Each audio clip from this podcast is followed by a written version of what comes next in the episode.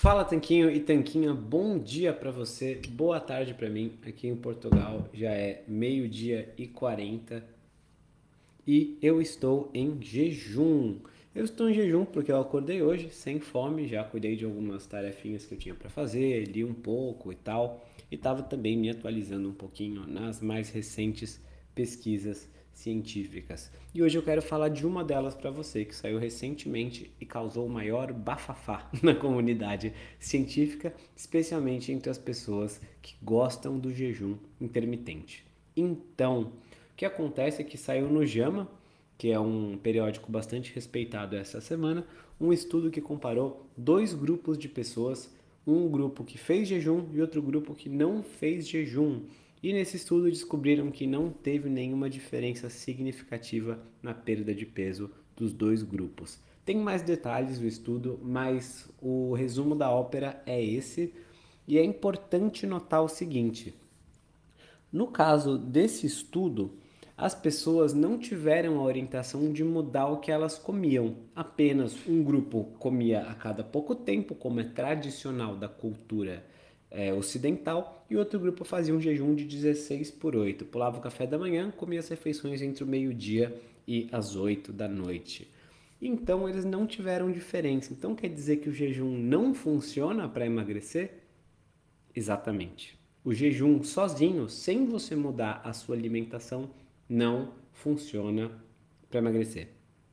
Esse é o ponto que a gente sempre reforça e que a gente inclusive bate bastante nessa tecla no nosso treinamento de jejum intermitente, que o jejum sozinho, ele pode trazer alguns benefícios de saúde, porém, se você não mudar o que você come, você não vai ter todos os resultados do jejum. Na verdade, o jejum ele funciona como um potencializador para algo que já está funcionando, que é a sua mudança alimentar. A gente sempre fala, é mais importante o que você come do que quando você come.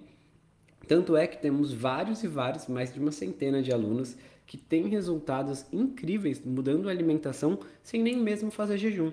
Muitos deles, depois de um tempo, querem experimentar o jejum ou percebem que estão com menos fome e topam fazer esse experimento, acrescentam isso e curtem ainda mais a vida. Mas, logo no começo, muitos têm resultados por meses a fio, inclusive, sem jamais fazer o jejum intermitente.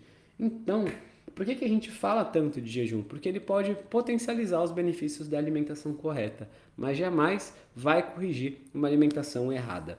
É só você imaginar o seguinte caso, que se você comer é, ovos, carne, peixe, legumes e frutas de baixo açúcar no café, almoço e jantar, comendo assim todas as refeições do dia, todos os dias e nunca jejuar, você vai ter resultados melhores do que quem faz duas refeições por dia só, almoço e jantar, mas come pizza, hambúrguer, batata frita e refrigerante.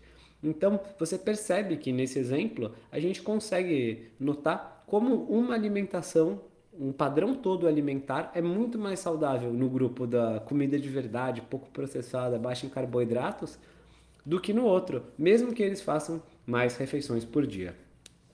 Eu queria dar esse resumo porque esse estudo não é um estudo ruim, na minha opinião. Foi muito bem controlado, muito bem feito.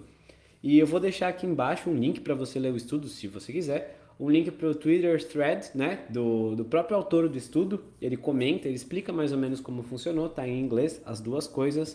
E também um link para você saber mais sobre o jejum intermitente e por que, que você pode fazer ele e potencializar ele com uma alimentação low carb cetogênica e não apenas fazendo sozinho. Não é milagre, não é algum tipo de intervenção mágica que vai corrigir uma alimentação ruim. Porém, quando aplicado com inteligência, da maneira certa, ele pode aumentar seus benefícios de saúde de uma maneira que mais nada pode. Porque depois que você já mudou sua alimentação, o jejum pode levar seus resultados, inclusive de saúde, de longevidade, para o próximo nível. Não é só perda de peso, é saúde no geral, bem-estar, é, maior oxidação de gordura, maior é, sensibilidade à insulina, aumento do hormônio do crescimento, tem muitos benefícios que o jejum traz para você, inclusive de praticidade, né? Por exemplo, imagina se a gente não soubesse que pode fazer jejum. Hoje eu teria comido alguma coisa no café da manhã, teria que cozinhar alguma coisa, comer, mesmo sem fome,